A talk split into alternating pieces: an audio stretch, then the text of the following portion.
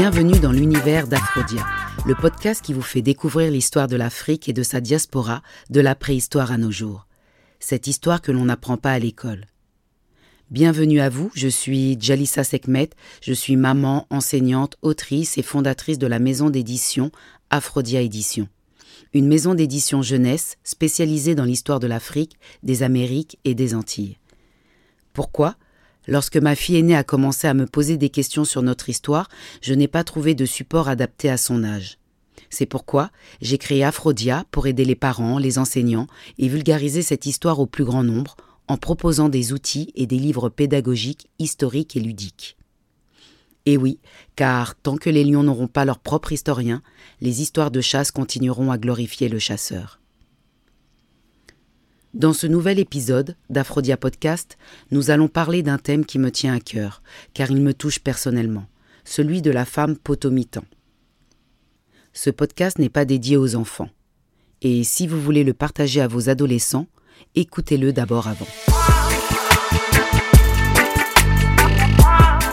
Je suis issue d'une femme potomitan.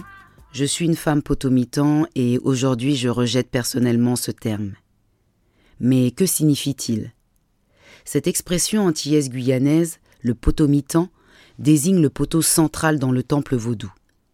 Ce pilier supporte toute la charpente de la bâtisse. Sans lui, tout s'écroule c'est la colonne sur laquelle repose toute une structure.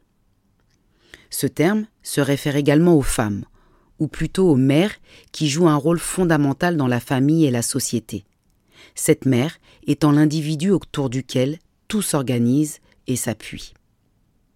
On retrouve cette structure en Jamaïque, en Haïti, en Guyane, aux États-Unis, en Amérique centrale. La femme est donc le potomitan de la famille et du foyer dans l'espace privé domestique, valorisée positivement. Elle supporte toute la famille, toute la société antillaise.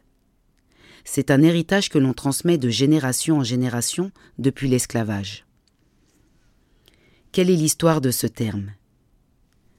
Cette organisation a été engendrée par le système de plantation, dans lequel l'économie familiale reposait sur la femme esclave, procréatrice, et sur l'homme esclave comme géniteur et talon reproducteur mais jamais comme père de sa progéniture. Le système colonial et esclavagiste a voulu attaquer et détruire l'homme noir. L'homme est censé être le pilier de la famille, mais pendant cette période de domination, l'homme noir a été attaqué par le colon dans sa masculinité et sa virilité. Le but était de l'émasculer, le briser, afin de l'attaquer dans ses fonctions d'homme et de détruire la famille noire. Une colonisation réussie est une colonisation de la terre, mais aussi de l'esprit. Il faut donc traumatiser cet Africain, réduit en esclavage, lui faire oublier qu'il est un homme et que ses chaînes se transmettent de génération en génération. On lui arrache donc les fonctions de protecteur, de gardien, de dirigeant, de soutien envers sa famille. Les hommes blancs voulaient montrer que seuls étaient les maîtres, les hommes sur la plantation. Ils ne se gênaient donc pas de violer les femmes noires devant les hommes noirs pour montrer leur supériorité, mais surtout pour leur faire comprendre que la femme noire ne leur appartenait pas, mais qu'elle était à eux, les maîtres. Les hommes et les femmes noires n'étaient que leur possession, voire leur objet. L'homme noir ne peut donc plus protéger la femme noire, il n'est donc plus un homme. Les viols répétitifs de la femme noire brisent sa confiance envers lui. Cet homme a honte, il ne peut plus protéger et n'a plus aucune autorité. Mais ce que l'on dit moins souvent, c'est que les hommes noirs étaient aussi violés par les femmes blanches, subjugués, ce qui déclenchait la rage suprême de l'homme blanc, qui leur faisait payer très cher en les torturant parfois jusqu'à la mort. Il y avait également les viols homosexuels. Cet Africain réduit en esclavage ne possède rien. Sa femme n'est pas sienne, ses enfants peuvent lui être arrachés et vendus à tout moment par les trafiquants de chair. Il n'est que le géniteur d'une lignée de négrillons à qui il ne peut rien transmettre, si ce n'est son capital physique. Le Code noir régit la vie des esclaves. Dans son article 12, il est écrit Les enfants qui naîtront de mariage entre esclaves seront esclaves et appartiendront aux maîtres des femmes esclaves, et non à ceux de leurs maris, si le mari et la femme ont des maîtres différents. C'est dans ce contexte que ce terme est né, un contexte où l'homme noir est détruit, le pilier est détruit, mais la femme a repris le flambeau. Par obligation, elle n'avait pas d'autre choix. Elle devient homme et père, femme-homme, et cette charge s'est transmise de génération en génération. Pour survivre, on transforme ce terme en terme positif, comme un modèle à suivre. La femme étant présentée comme une guerrière qui peut tout supporter, tout endurer et survivre à tout. La femme noire aux Antilles est héroïsée. C'est elle qui tient les rênes de la famille que l'on qualifie de matrifocale, puisque le pouvoir, l'éducation, repose sur la mère ou la grand-mère comme garant de l'équilibre familial. Je cite l'écrivain Patrick Chamoiseau. Dans ce type de famille, la grand-mère occupe souvent une position clé au centre de ce réseau. Elle est le nœud vital où convergent les informations et les ressources économiques, ce qui lui confère une autorité et un pouvoir important. Grâce à ceci, elle assume une partie du rôle habituellement dévolu au père dans la société occidentale. Ce mode de fonctionnement, qui est un mode de survie, dans un contexte hostile et d'une violence inouïe, aurait dû être temporaire. Mais cette structure a perduré après l'esclavage et s'est transmise de génération en génération, consciemment et inconsciemment.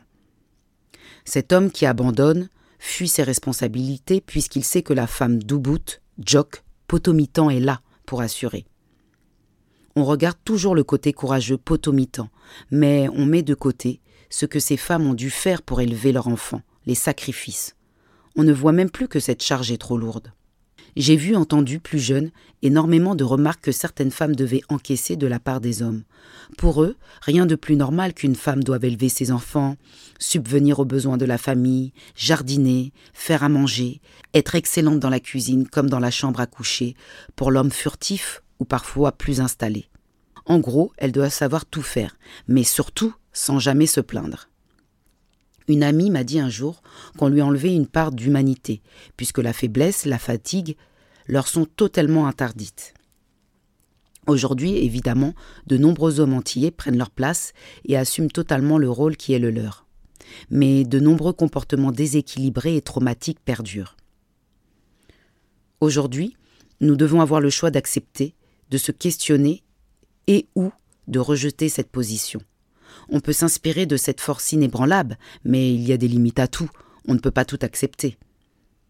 Aujourd'hui, nous sommes fatigués de ce fardeau, porté depuis les temps les plus sombres de notre histoire. L'homme noir et la femme noire doivent enclencher ce processus de décolonisation, se libérer de cette chaîne femme potomitan. Car qui est là pour cette femme? Je ne sais pas si on se rend compte de ce poids. J'ai vu ma mère nous élever seuls contre vent et marée, sans jamais se plaindre, car elle devait savoir que c'était son rôle. Donc la seule issue est d'avancer, et même si tu trébuches, relève-toi vite, car tu n'as même pas l'autorisation de te reposer ou d'apparaître comme apeuré face à l'adversité. Ce que je me demande, c'est aussi la transmission inconsciente de ce schéma envers nous les filles de ces femmes, l'éducation des fils et du rapport à l'homme.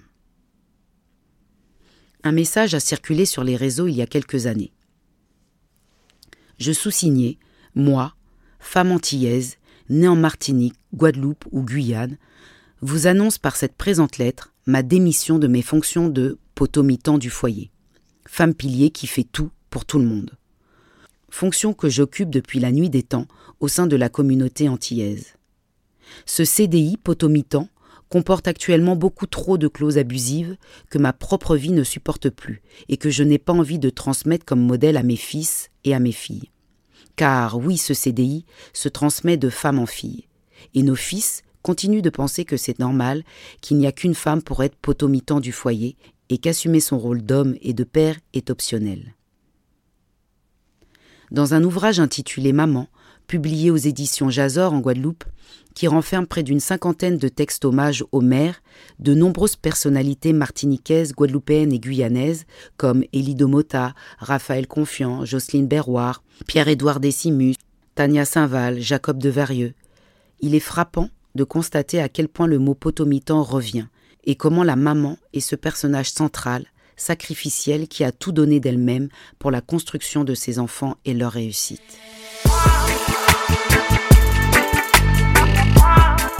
Si ces femmes choisissent d'investir la sphère publique ou politique, elles doivent également faire la preuve de leur capacité à gouverner leur maison et leurs enfants. Aujourd'hui, d'autres profils se dessinent, comme celui de la working girl, la femme indépendante, professionnellement. qui ne veut pas forcément s'engager sentimentalement et qui privilégie leur carrière. Ce terme n'est pas accolé à la femme antillaise, mais à toutes les femmes du monde. Maintenant que nous avons analysé la génération de nos mères et pères, il nous reste à nous soigner, à guérir et à construire une société avec des cellules familiales rééquilibrées. Car, comme le disait France Fanon, chaque génération doit, dans une relative opacité, affronter sa mission, la remplir ou la trahir. Si vous entendez ce message, c'est que vous avez écouté l'épisode en entier, et pour cela je vous en remercie. J'espère que vous avez apprécié cet épisode et si tel est le cas, laissez-moi un avis avec des étoiles sur votre plateforme d'écoute et partagez cet épisode. Je vous embrasse aux quatre coins du monde et retrouvons-nous le dernier dimanche de chaque mois pour un nouvel épisode d'Aphrodia Podcast.